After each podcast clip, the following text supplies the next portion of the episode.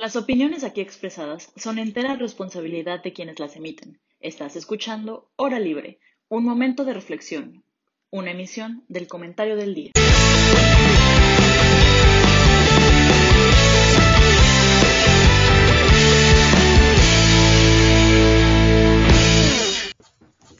Hola a todos y todas, buenos días a una nueva emisión de la Hora Libre. Estoy muy feliz de estar con ustedes, audiencia, pero sobre todo también porque tenemos a un nuevo integrante de Hora Libre. Como ya saben, cada semana estamos metiendo a un nuevo chico o chica a formar parte de la gran mesa de Hora Libre y el día de hoy tenemos a José Miguel. José Miguel, ¿cómo estás? Hola, pues muchas gracias por, por la invitación y pues listo para compartir ideas y hablar de los temas que nos tocan, que están muy interesantes y que considero que son bastante relevantes. Muchas gracias, José Miguel. Hayen Boy, ¿cómo estás? Buenos días. Buenos días, Ana Paula, José Miguel, Pablo, espero que estén muy bien. Muy emocionado por la misión del día de hoy. Esperemos que, que sea igual de buena que la, del, la de la semana pasada. Sí, la de la semana pasada anduvo spicy. Y Pablito, el chico Spicy, que le trae Spice a la mesa. ¿Cómo estás, Pablito? ¿Cómo estás, Ana Paula? Muy bien. Este, contento de estar aquí hoy. Me va a dar un poco menos esta, esta temporada. La vida de adulto me alcanzó, pero, pero contento de poder compartir aunque sea las mesas con ustedes.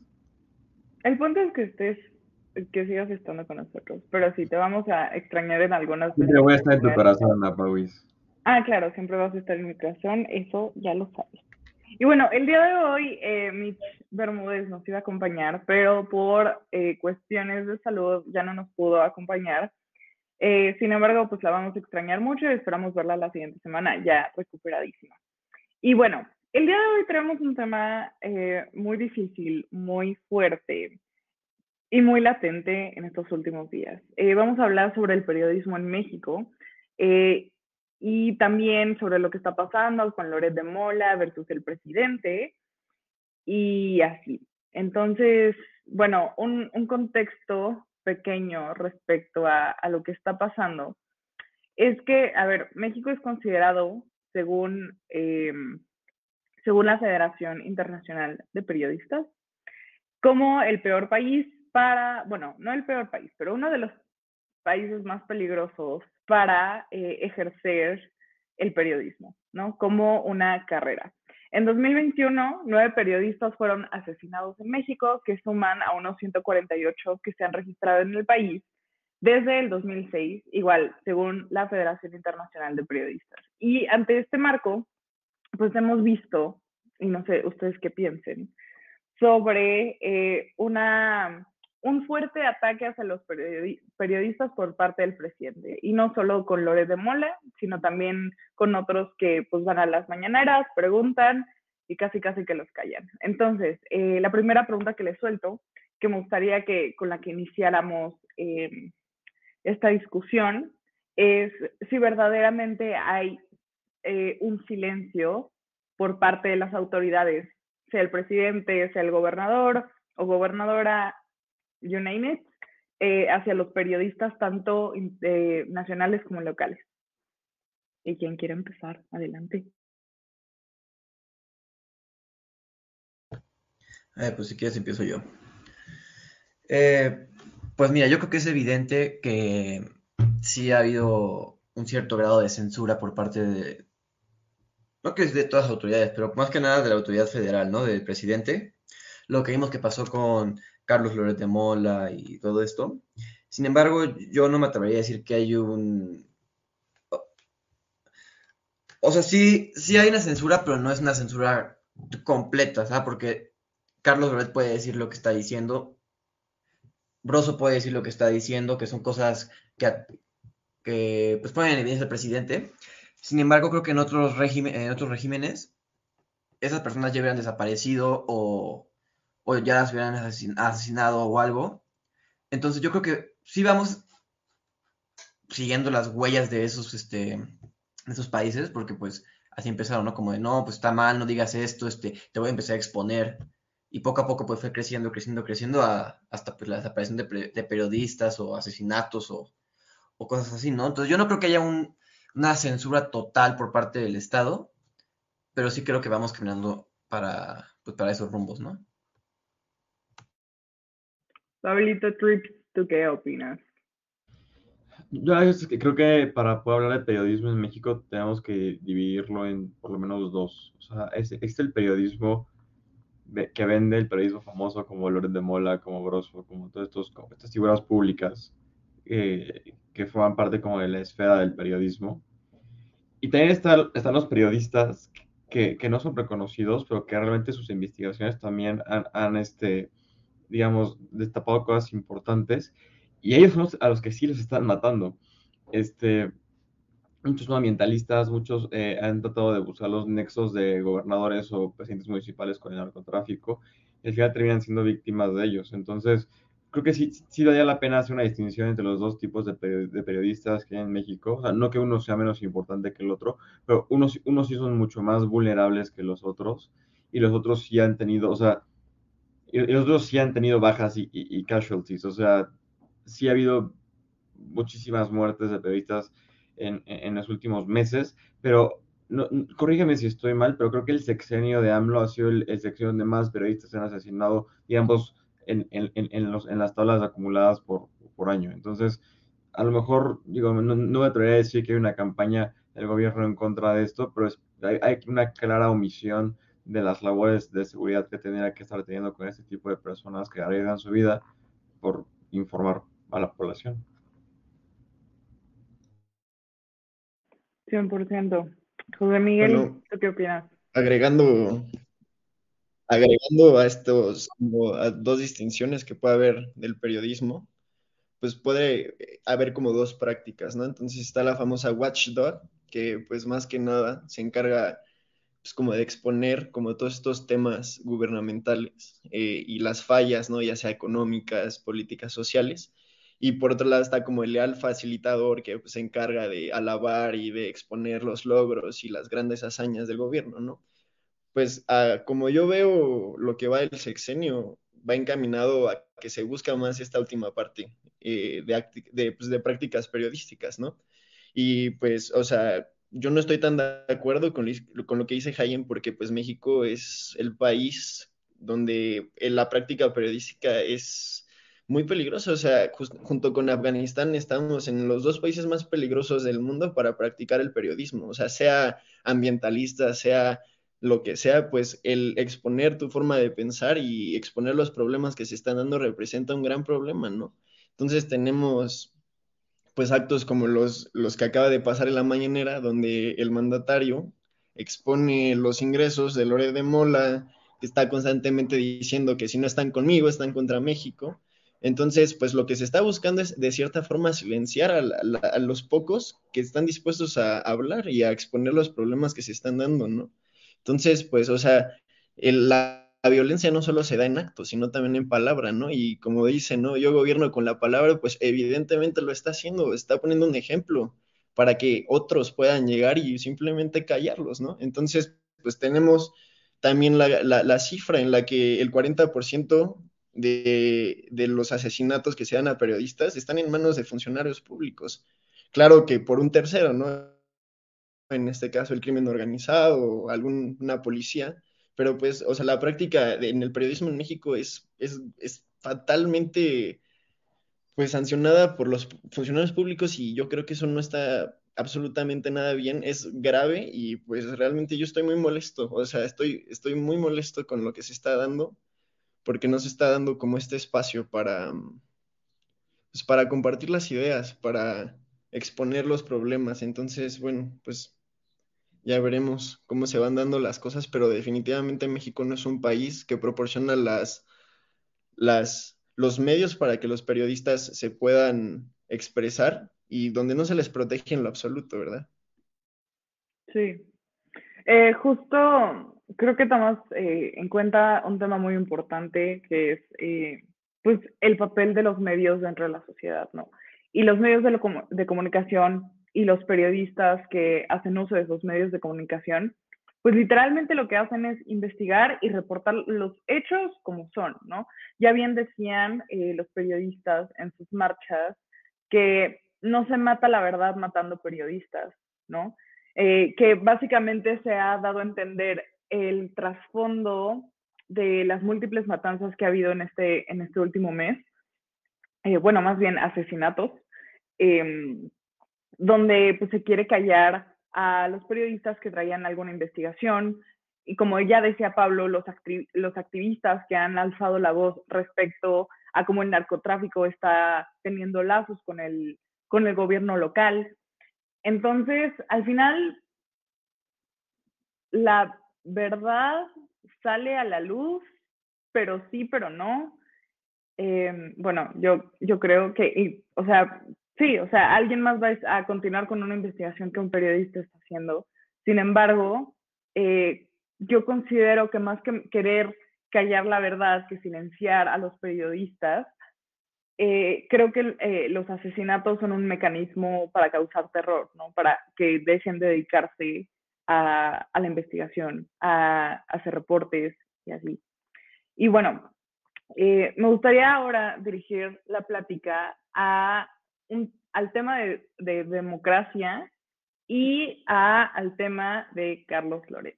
Ya sabemos que los medios de comunicación son considerados el quinto poder, eh, bueno, y también los periodistas, porque, ah, el cuarto poder, ay, sí, que, bueno, eh, el quinto poder somos... Los autónomos son el cuarto poder, Sergito, y luego los periodistas son el quinto, ¿no? Pablo no se equivoca. bueno, eh, son considerados el cuarto poder porque justamente fungen como contrapesos ante el poder. Ya nos lo explicaba José Miguel, watch the dog, ¿no? O sea, estamos aquí para revisar que el gobierno esté haciendo bien las cosas y si no está haciendo bien las cosas, vamos a hablar eh, al respecto de que no lo está haciendo bien. Eh, la importancia de tener en una democracia medios de comunicación que sean tanto parciales como imparciales, pues promueve eh, la opinión pública, lo hace pues sí, lo hace más plural, todo. Entonces, en este sentido, pues tenemos hoy a un periodista muy polémico, Carlos Flores de Mola, que se tomó eh, en serio el papel de Watch the Dog y es el principal eh, periodista famoso, si se puede decir así, porque hay muchos periodistas en contra de Andrés Manuel, pero el más famoso y el más latente en este momento, em, que pues está haciendo este papel de Watch the Dog. ¿Ustedes qué opinan? Eh, no, no sobre Loret como persona, sino como periodista, lo que ha hecho. Eh, ya nos estaban diciendo que fue Lord Montajes en algún punto. Entonces, si quieres, iniciamos contigo, Pablito. Híjole, yo, yo he tenido una opinión un poco negativa en general de Loret eh, hasta hace unos años. primero que nada, quiero como ahondar un poquito en lo que decías de la labor de los periodistas en Watch y, también como, como considerarlos ahorita que es como el quinto o cuarto poder, este, dependiendo si cuentan a los, a los autónomos o no. Este, pero lo que es cierto es que el poder siempre corrompe y también tenemos hoy una eh, jauría de sabuesos atrás del hueso que son los que dan a las mañaneras y son los que están dictando la, la, la agenda eh, de los medios hoy. Y hay medios tan grandes como Grupo Milenio, por ejemplo, que ustedes pensarían que a lo mejor es un poco más imparciales, fueron un poco más eh, críticos de la izquierda y ahora que la izquierda está en el poder, bueno, la izquierda, ¿no?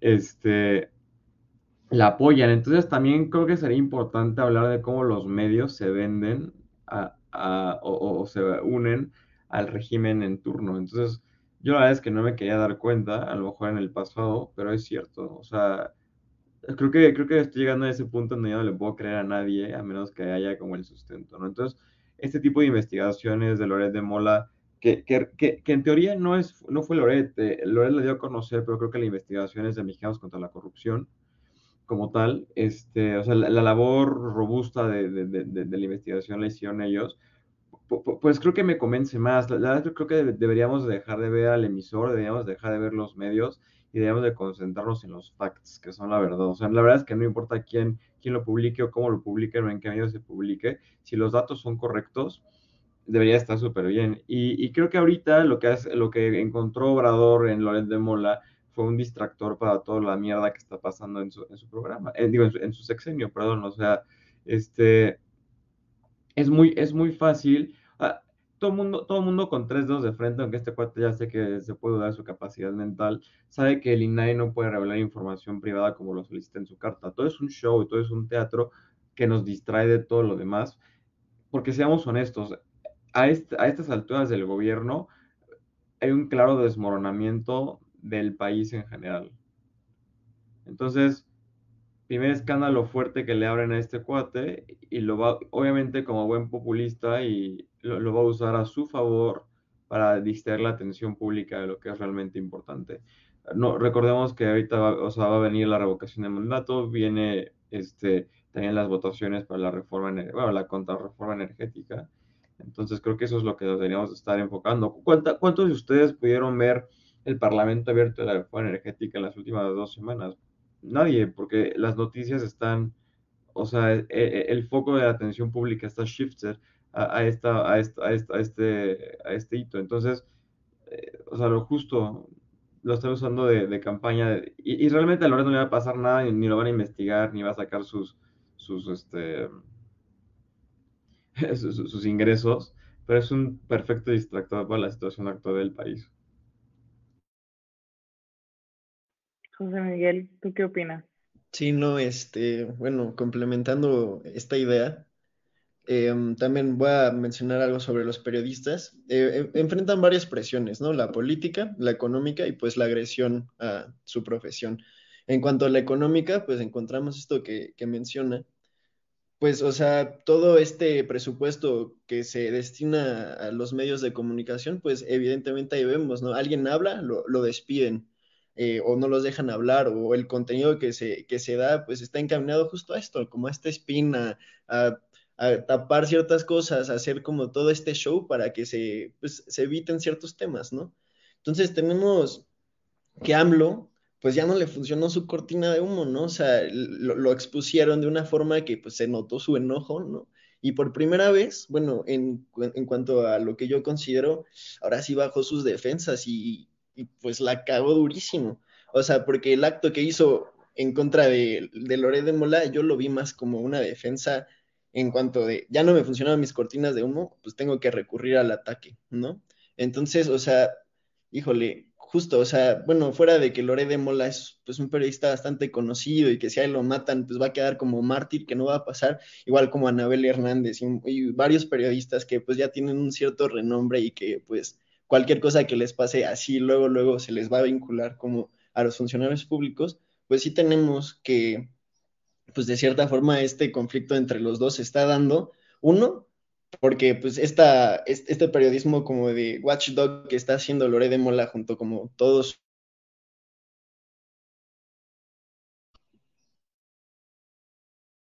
No, chico. Se trabó. Se trabó. Sí, ya, ya Entonces, o sea, estamos hablando que la relación de los periodistas con, los gobernantes es fundamental para pues, la democracia en, nuestro país realmente y tenemos que, pues cada vez más está bloqueando esta libertad de expresión y se quiere controlar, ¿no? O sea, tenemos que Loret Mola es, pues, de cierta forma una imagen pública bastante conocida que de cierta forma tiene protección, pero pues, ¿qué pasa con todos los que no, verdad?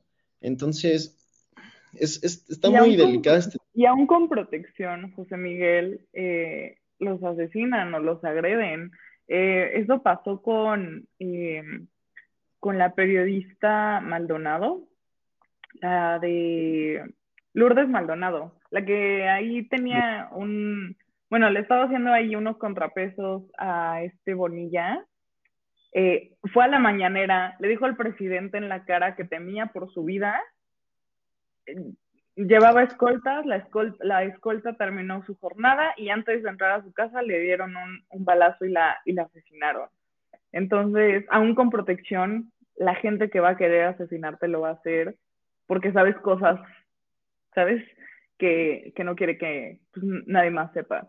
Y ante esto, creo que lo que dices sobre los periodistas que ya agarraron fama y que ya el mundo los conoce y que se han posicionado como periodistas eh, de contrapesos, como Carlos Loret, eh, sería muy fuerte en términos políticos y sociales que, que se les asesinara porque pues, ya representan algo, ¿no? Aquí ya entramos en un tema de simbolismo. No sé si vieron la película de los Juegos del Hambre, pero a Katniss Everdeen no la mataron nunca, porque si la mataban, iba a haber una insurrección durísima dentro, dentro de, de los distritos.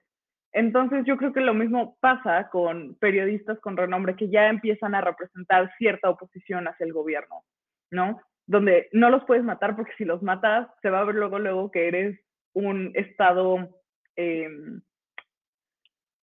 con tendencias a la dictadura militar, ¿no? Entonces, creo que, creo que es un tema muy fuerte. Y perdón por este paréntesis, Cayen, pero, ah, ah, vas, a ver, espera. Va a haber follow-up. Perdón, por interrumpirte ahora sobre esta dictadura. Ahorita que dices sobre esta dictadura, pues, ¿qué hay del mensaje que mandaron los senadores de Morena, no? O sea, de que López Obrador encarna la nación, la patria y el pueblo. ¿Qué quiere decir esto? O sea, ¿qué, quiere decir eso realmente? Y luego, pues vinculándolo un poco con este ejemplo que puse de una película, está también la de The Post con Meryl Streep, que habla ah, sobre cuando se filtran como esta información del Pentágono sobre la guerra de Vietnam y se hace como un escándalo, ¿no? De que estás dañando al Estado y que la paz y todo esto. Entonces, pues más o menos se está presentando algo muy parecido ahorita. No, o sea, yo creo que esto sí es un parteaguas porque esta como acción de que el mandatario use todo su uso del poder y del Estado para espiar, sacar información, violar no sé cuántos códigos eh, institucionales, pues de cierta forma se está dando como este mismo fenómeno donde se quiere de cierta forma, pues con prácticas casi dictatoriales, pues silenciar la, la expresión de, pues, del pueblo que solo está evidenciando las cosas que están pasando, ¿no? Entonces, pues bueno, o sea, sí es bastante esto de que los senadores hayan publicado esto y que no solo, o sea, fuera la carta, sino todas las firmas que, que venían con el documento, gobernadores, senadores de Morena, pues es bastante, o sea, es como un, un, un red flag, ¿no? De dictadura, aquí vengo, ¿no? Sí, 100%. Ahorita si quieres tocamos el tema de, los comentarios de, de, ay, de los, de los eh, legisladores, bueno, el posicionamiento del grupo parlamentario de Morena, sí fue un tema durísimo.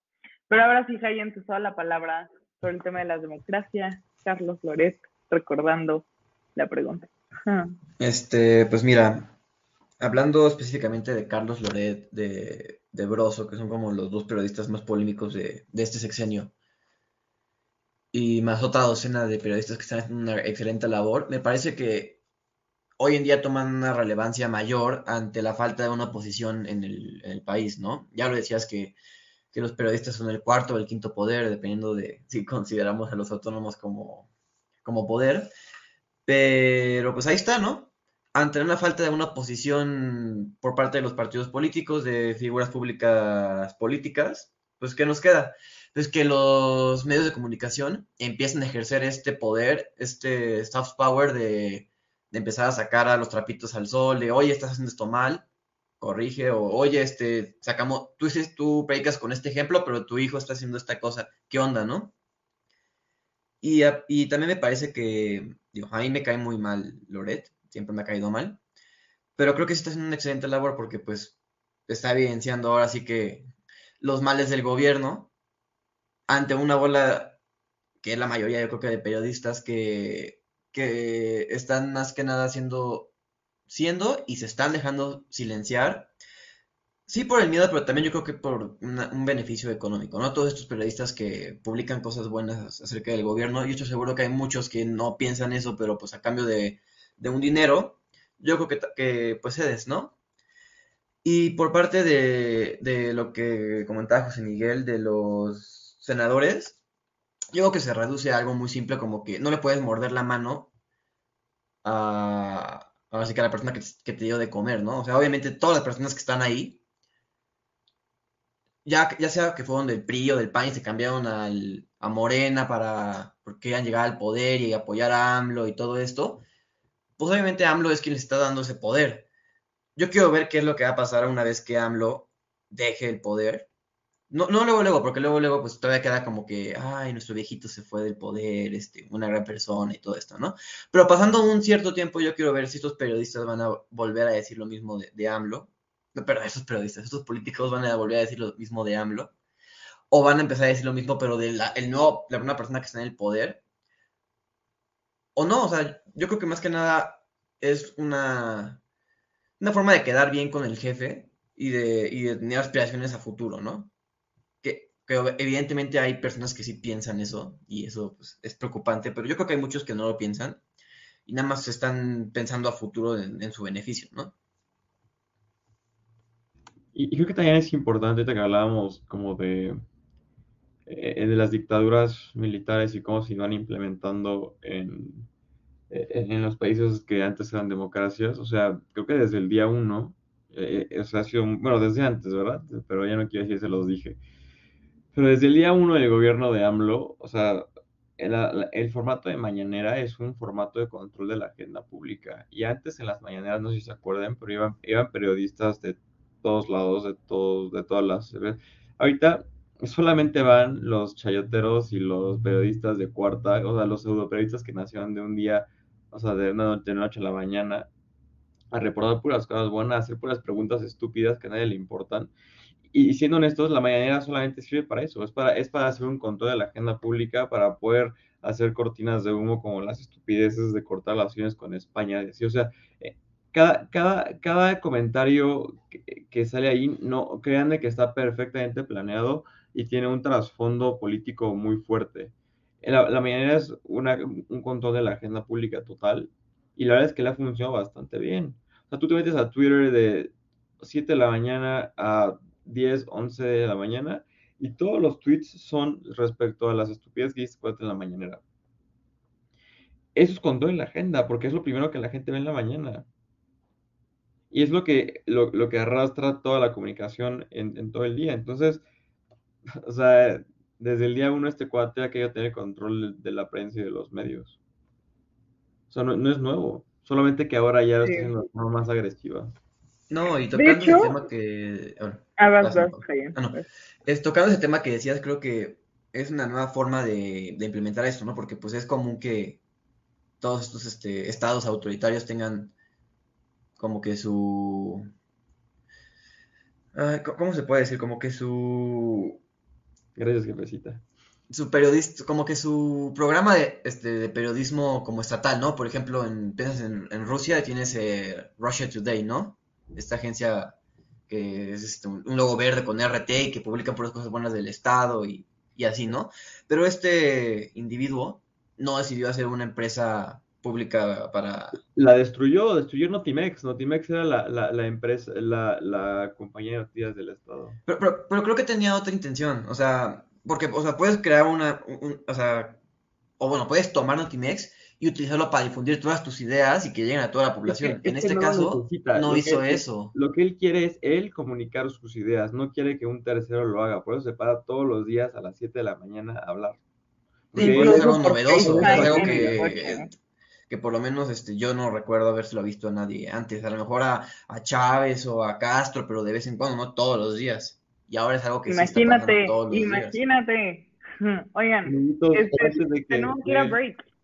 Antes de que llegue el corte, me despido de ustedes, tengo que correr. No, chico. Pero bueno. me dio mucho gusto compartir la pantalla estos, estos 30 minutos con ustedes y espero que la próxima emisión pa, me, la pueda quedarme con todos. Pero gracias a todos, José Miguel. Qué gusto tenerte por acá. Y pues los quiero mucho, les quiero mucho a todos. Ahorita continuamos. Saludos, Pablo. Vamos a break. Ana Pablo, tienes el micrófono apagado. Ay, no, qué oso. Esto ya está. Es que esto del Zoom, ya saben, son mi tía. Pero sí. Este, pues ya estamos de regreso. Eh, hace un ratito el Pablito Trips se tenía que, que despedir, pero pues al menos nos quedamos nosotros tres para platicar en esta pues candente mesa sobre el periodismo. Eh, estamos hablando respecto, eh, bueno, Hayan tenía una opinión, si quieres continuarla, y después José Miguel, querías dar un follow-up a esa opinión. Entonces, vamos por ahí. Ah, no, yo estaba hablando de, de, las empresas de la información del Estado, que este Andrés Manuel no, o sea, no decidió fundar una para el Estado, sino que decidió él pararse todas las mañanas y pues estar informándole a la población con sus datos, con sus cifras, pues lo que estaba pasando, ¿no? En, el país. Y creo que es algo novedoso eso, porque pero lo normal es que el mandatario no, o sea, sí haga eso, pero como que de vez en cuando, no todos los días, y que haya una empresa de inteligencia gigantesca atrás publicando y haciendo reportes y todo esto para beneficiar al Estado y él, y él no decidió hacer esto, entonces creo que es algo novedoso, algo que él innovó, las mañaneras, pero pues vemos que ya, también ya como que poco a poco va perdiendo credibilidad, ¿no? Ya, ya no, no es como al principio que, ah, sí, todo, como dijo Pablo, que al principio muchos periodistas este, de renombre o, famosos iban, ahorita ya la verdad es que son pocos los periodistas que, bueno, más que los, chayoteros y los de la cuarta transformación, que van y, siguen como que el hilo, el hilo que quiere marcar el presidente, ¿no? O sea, los otros periodistas, los más serios, sí toman en cuenta la mañanera, pero para ver qué dicen y pues desmentirla, ¿no? O, criticarla, no, no, para darle difusión a, lo que él dice, ¿no? Pero bueno, eso es todo lo que yo quería decir. Bueno, eh, esta práctica mañanera, pues es una forma, de estar constantemente ahí penetrando en la agenda pública, ¿no? O sea, realmente es lo que hace todos los días y funciona. Ahí está todo el día en las noticias, hablen bien o mal de mí, pues hablan de él, ¿no? Lo que, lo que está pasando es que AMLO es como un dios del puente. O sea, le preguntas algo y te puede contestar algo completamente distinto, pero que va encaminado a una agenda pública clara, como lo decía Pablo anteriormente, ¿no? Entonces tenemos que en la mañanera, en donde AMLO expone este, todos los eh, ingresos de Loredo Mola, es la mañanera donde los periodistas se paran y le piden una respuesta ante el quinto periodista muerto en lo que va de este año, ¿no? Y como no tenía respuesta ni para responder qué pasó, ni tampoco de los ingresos y de la casa gris de su hijo, pues que recurre pues a atacar otra vez nuevamente, transgiversa todo y siempre se pone en una posición en la que él está encima de pues de la situación, ¿no? Y cuando no puede, pues es una víctima y todos están en contra de mí y todos, ¿saben? Entonces, pues es bastante bueno en la comunicación política, pero ahora sí se equivocó y lo hizo mal y todo el pueblo se está dando cuenta. Entonces, el que habla mucho tiene muchas posibilidades de equivocarse, ¿no? Es como en un examen para desarrollar, entre más desarrollas, más chance hay de que te equivoques. Bueno, pues la acaba de pasar y se equivocó, pero grueso, ¿no? porque además, pues, de saltarse por encima, pues, un buen de, cosas que no puede como exponer a un ciudadano, sea millonario o trillonario, pues sigue en su posición como pues casi terca de, de, seguir en esa posición donde nadie me toca, todos están contra mí, yo sigo haciendo puentes, haciendo spin, transgiversándolos los datos y pues la verdad es que ya la gente se está dando cuenta, o sea, un indicio es justamente eso, cómo empezaron las mañaneras y cómo están ahorita, ¿no? Y todavía ni siquiera acaba el sexenio y ya prácticamente pues, ya no hay oposición, entonces, pues bueno, o sea, es bastante, bastante peligroso, pero es, se está dando evidentemente, entonces, pues claro que es una oportunidad para que pues empiecen a a, ver nuevos mecanismos, ¿no? O sea, y, creo que ahorita hubo una plataforma en Space, eh, que es una plataforma de Twitter, donde se empezaron a discutir estos temas, inicialmente con el tema de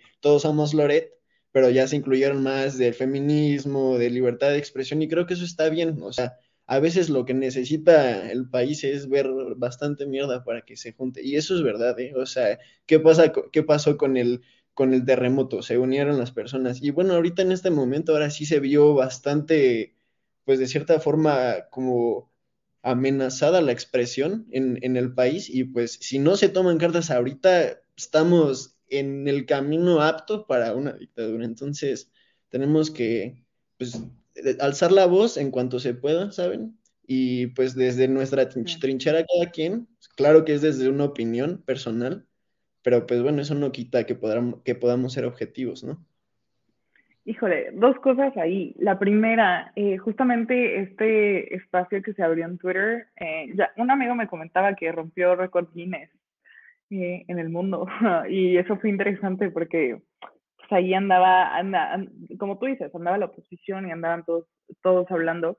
Incluso tengo una amiga que, igual que Hayen, pues no le cae nada bien Carlos Loret, pero decía como, o sea, ¿a qué grado llegó el presidente a exponer a un ciudadano, eh, poner en riesgo su integridad, que tengo que empatizar con el peor periodista, bueno, no el peor periodista, pero con un periodista que lleva toda la vida cayéndome mal. Y sí, creo que justamente eh, entra el tema de puedes estar en desacuerdo con los periodistas, con las periodistas, pero al final sabes que eh, y se espera que den un trabajo totalmente imparcial independientemente de su persona, ¿no? Eh, igualmente, em, en, este, en este mismo sentido, eh, tú ves los medios de comunicación y ves la parcialidad que existe en cada uno, ¿no? Hay queridísima audiencia en, en, el comentario del día en nuestra página de Instagram y nuestra página de web, de, de, web, de internet. Eh, y en Twitter también se, se, comparten todos los días las primeras planas de los periódicos eh, pues, más importantes, ya saben, Excelsior, El Universal, todos esos. Entonces, dense una vuelta para ver cómo están las primeras planas, porque a partir de ahí te puedes dar, te puedes identificar cuál es la línea editorial de cada periódico, ¿no? Si le tiran a AMLO, si no le tiran a AMLO, si, no, si lo alaban, si no lo alaban. Entonces, miren, ya nos lo pusieron acá abajito y ahí pueden este, todos los días checar las primeras planas. La verdad es que se rifan años el comentario del día en compartir eso y, y así, ¿no? Y bueno, respecto a las mañaneras, el, el, la, la agenda setting que, que representan, eh, a mí me llama la atención y me gustaría preguntarles, eh, y no sé si meternos en un tema un poco más, eh, no sé si filosófico, cosas así, pero de como el poder ejecutivo, en México tenemos división de poderes, ¿no? Poder legislativo, poder ejecutivo y poder judicial. Cómo el poder ejecutivo se está intrometiendo, insisto, a un cuarto poder que no le corresponde, que son los medios de comunicación, que son eh, los periodistas. Entonces, eh, hay, hay, hay, algo en, teoría de la comunicación que es cuando un cuando la gente se cree lo que viene de la autoridad, ¿no? Eh, y la autoridad me refiero al gobierno, ¿no? Sí, a ver, si la reina Isabel dice que va a temblar o que va en, va vamos a entrar en una guerra, todo el mundo lo va a creer, ¿no? Porque pues tiene esa autoridad para decir qué va a pasar y la gente se lo va a creer. Lo mismo ocurre aquí en México. Si el presidente dice, ay, pues nos vamos a meter aguamazos, ah, no, vamos a poner eh, en pausa las relaciones diplomáticas con España, Dios mío, todo el mundo se espantó, independientemente de que fuera una cortina de humo o no, que quería este, llevar la atención a, a justamente el tema de la diplomacia y no de su hijo y su casa gris, que así la llama la oposición. Creo que independientemente de, de que sea cortina de humo, sí tiene cierto peso lo que dice el presidente. Entonces, no sé ustedes qué opinan y también eh, ligándole al tema del periodismo sobre las amenazas que ha hecho el presidente hacia Loret, hacia los periodistas, eso de que te vamos a investigar por siempre. ¿Qué opinan?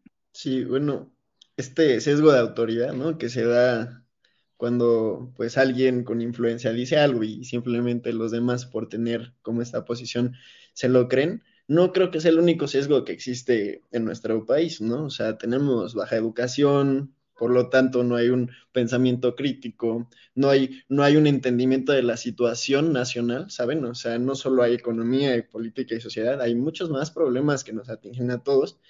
Y bueno, o sea, esto también se da desde que hay una pésima alimentación, muchísimos problemas que se presentan, pero pues también tenemos que ahorita hay otros sesgos de autoridad que se están dando, ¿no? Por ejemplo, la embajada de Estados Unidos, eh, con Ken Salazar, que es el embajador de México de Estados Unidos, pues todos están literalmente externando la preocupación y están pidiendo cartas en el asunto. O sea, la agenda internacional ya volvió a ver a México y, y pues ahora sí que el mandatario contra los demás, ¿no? Este, pues, o sea, realmente la comunicación política en todos estos principios que nos enseñan, ¿no? Desde Maquiavelo y que hay que, o sea, que un mandatario, o pues en este caso el príncipe, tiene que saber cómo actuar y que pues tiene que saber meter mano dura cuando sea necesario. Pues parece que hablo se lo lee cada día antes de, de, de, dar sus mañaneras, ¿no? O sea, porque aplica estos principios así de que, de principio a fin. O sea, él quiere controlar, decirle qué pensar, qué no pensar, y pues de cierta forma constantemente él está ahí, ¿no? En la agenda, influyendo en la agenda, influyendo en la agenda.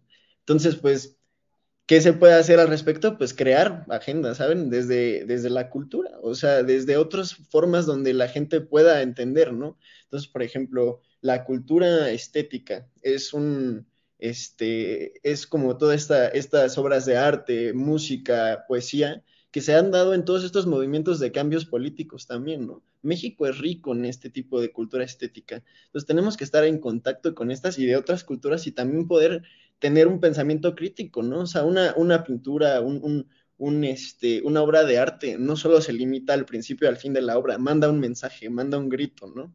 Entonces, pues esa es como una herramienta que podemos tener como sociedad ante un gobierno que constantemente está presionando, que constantemente está, pues, quitando los medios para que se pueda dar como este pensamiento crítico. Entonces, pues sí, o sea, está todo mal, pero, pero no todo tiene que estar mal por siempre. Jaimecito, ¿tú qué opinas? Pues sí, evidentemente creo que uno, si no es que el principal problema por el que lo que es el presidente tiene tanto poder, aparte de que es el presidente, que digo, es una persona con mucho poder, pero no debería tener tanta injerencia con lo que dice, es que hay una falta de educación en gran parte de la población, ¿no? Y también creo que los medios tradicionales, llámese Televisa, TV Azteca, que son como que los medios que esta gente consume, por lo general en sus noticieros sí suelen sacar mucho de lo que dice AMLO en la mañanera. Entonces es lo que la gente, ahora sí que este, la gente pobre o la gente con poca educación es lo que está viendo, ¿no? También es cierto que con eh, la llegada del Internet y de las redes sociales, esta barrera de, ah, solo consumo Televisa, solo consumo TV Azteca, se está rompiendo. Entonces la gente ya no es, o sea, puede que no, no tenga acceso a la educación, pero ya tiene acceso a muchas más fuentes de información. Y creo que ahí también hay un problema porque ante tanta información que tienes, tanta información para procesar, si no tienes una capacidad crítica para saber decir, ah, pues esto está bien, esto está mal, te vas a ir con cualquier cosa. Tenemos, por ejemplo, también con, o sea, sacando un poco de el tema, con las vacunas. O sea, hay gente que empezó a leer que la vacuna te, o sea, que te, iban a meter un chip para poderte rastrear y todo esto, y hay gente que se lo creyó. ¿Por qué? Porque no tenía la capacidad crítica de decir, ah, pues obviamente esto no puede ser cierto porque tal, tal, tal, tal, ¿no? O para contrastar este, fuentes. Pero yo creo que hay más cosas buenas que malas con esto de, la, de, de las tecnologías de la información, ¿no? Ahorita que mencionaban este espacio en, en Twitter eh, donde se reunieron quién sabe cuántas personas, pues bueno, antes eso no existía, y antes se tenía que reunir eh, eh, pues en físico, ¿no? Y pues era más riesgoso. Hoy en día, con estas redes este, sociales, te puedes reunir con gente que está en todo el mundo y contrastar estas ideas y es más fácil darle difusión. Entonces creo que eso también es algo que, no sé si ya no lo tenía o no planeado, pero es algo que se le puede estar saliendo un poco de las manos o que no puede controlar tan fácil y de esta manera es como está perdiendo un poco la cabeza. Por ejemplo, Loret de Mola, ¿cómo está dando a conocer todos sus reportajes? Pues por medio de o de Latinus o de sus redes sociales y eso es algo que el gobierno no puede censurar o es muy difícil que puedas censurar porque pues si estás en otro país, estás en internet, no es como que puedan llegar y cerrarte tu, tu periódico, ¿no? O sea, es más difícil. Y eso es algo que yo creo que a AMLO le está causando mucho problema.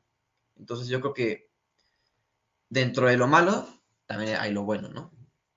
¿Puedo agregar algo rapidísimo? Bueno, sí. no sé si ustedes lo han leído, pero hay un lingüista muy famoso que se llama Noam Chomsky y él escribió un, una serie de estrategias de manipulación mediática, ¿no? Pues, o sea, creo que, que, que, que, estaría bien si las leo, o sea, no las explico, sino las leo, y pues cada quien podría relacionar qué, qué se está haciendo en las mañaneras, ¿no? O sea, es que es evidente, o sea, bueno, primero pues distracción, ¿no? Lo que dice Pablo sobre pues, cortinas de humo, crear problemas y después ofrecer soluciones, estrategia de gradualidad, estrategia de diferir, dirigirse al público como criaturas de poca edad, utilizar el aspecto emocional mucho más que la reflexión y que en esta comunicación política pues tenemos que entender que el sentimiento bloquea la razón, ¿verdad?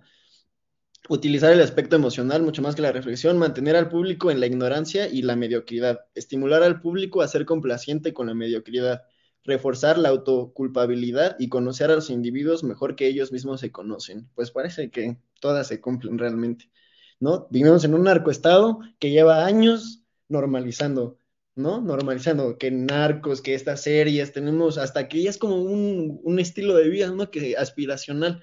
También tenemos, por otro lado, prendes las noticias y que hay muertes de periodistas, que esto, que esto. En las mañaneras constantemente se hace todo esto para que, pues, normalizar lo que pasa, ¿no? Y que no se sienta, pues, como estos cambios tan drásticos. Entonces, bueno, o sea, si analizamos esto, pues es mucho más fácil tener como este pensamiento crítico como sociedad y decir, oye, no me la estoy comprando, ¿sabes? O sea, claramente aquí estás tratando de de hacer algo que, pues, que no está bien, ¿no? Entonces, pues sí, es como una invitación para que la gente que pueda, pues realmente trate de tener como este pensamiento reflexivo y crítico y que grite y que diga lo que piense, porque pues es lo que se necesita, influir en una agenda pública.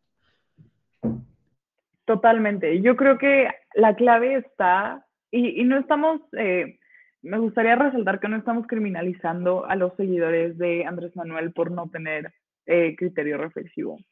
Eh, yo creo que poner en un pedestal a cualquier político política es peligroso porque no te ayuda a discernir qué está haciendo bien y qué está haciendo mal como eh, un seguidor que, o seguidora que eres.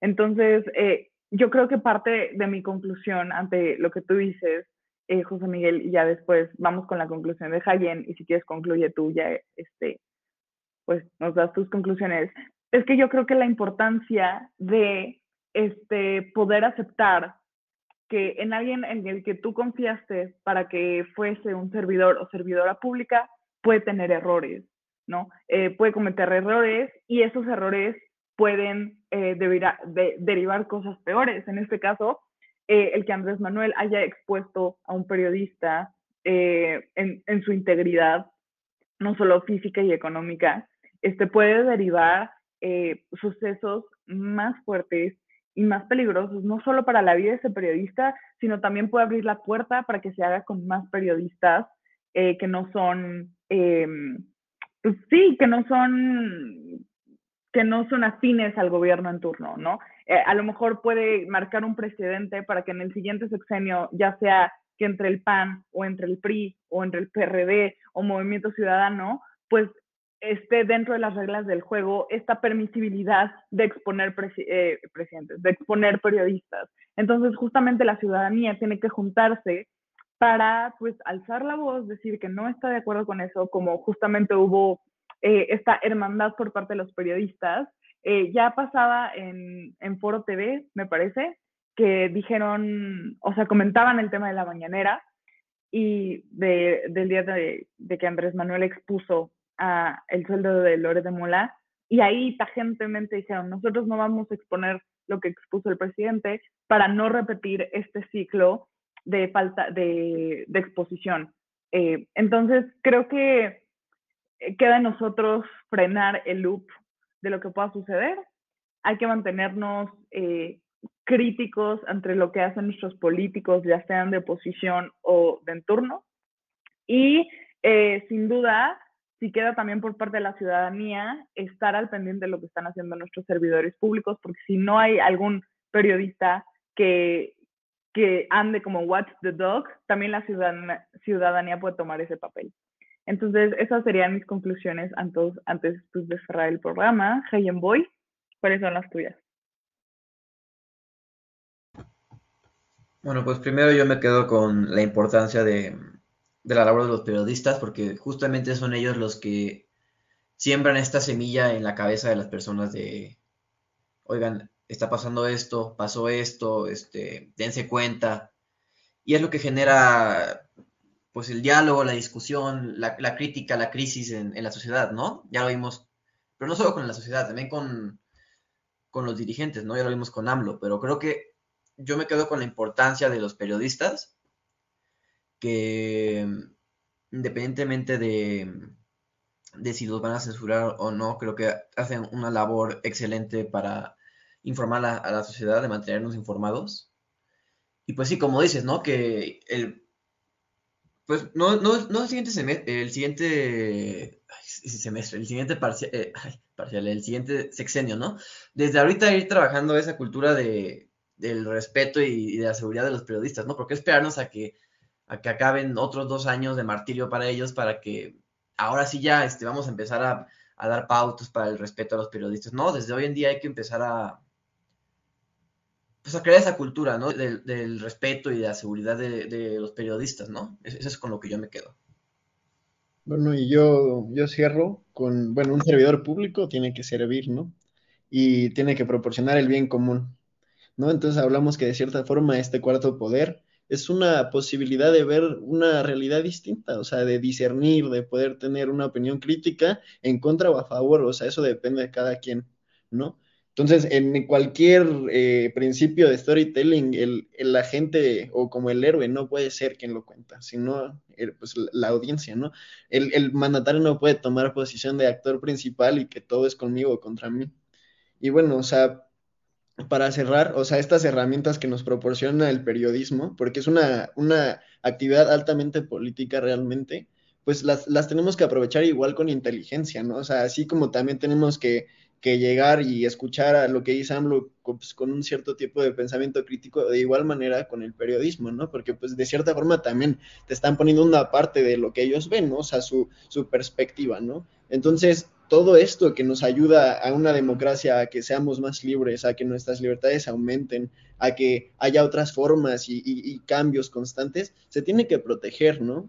Y también nosotros como ciudadanos tenemos como esta responsabilidad con nuestra comunidad también de decir las cosas y de hablar, ¿no? No quedarnos callados. Eso es lo único que no podemos hacer. No podemos permitir que el miedo y, que, y que todas estas agresiones pues paren como estas tendencias que se busca en la democracia, ¿no?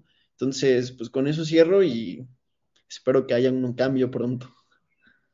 Pues muchas gracias, José Miguel, muchas gracias, Jayen, muchas gracias, Pablito. Em, de verdad, eh, fue una sesión muy bonita, eh, muy, eh,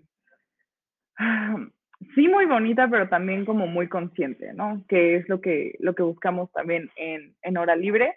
Ya saben, síganos en nuestras redes sociales que están acá abajo. estamos en Twitter, en Instagram, Facebook, estamos en todas las plataformas de podcast que son estas. Y acá está nuestro flow.page donde pueden encontrar todo, todo, todo, todo. Eh, justamente Mitch Bermúdez y Jaime T. Bailey acaban de publicar unos artículos que pueden ir a checar a comentario del día. Eh, muy interesantes. Y pues bueno, chequen las primeras planas que tenemos también en el comentario del día. Que tengan un excelente día y muchísimo gusto. Y gracias Alejandra Gutiérrez por siempre estar con nosotros. Este, un abrazo. Cuídense y nos vemos la siguiente semana.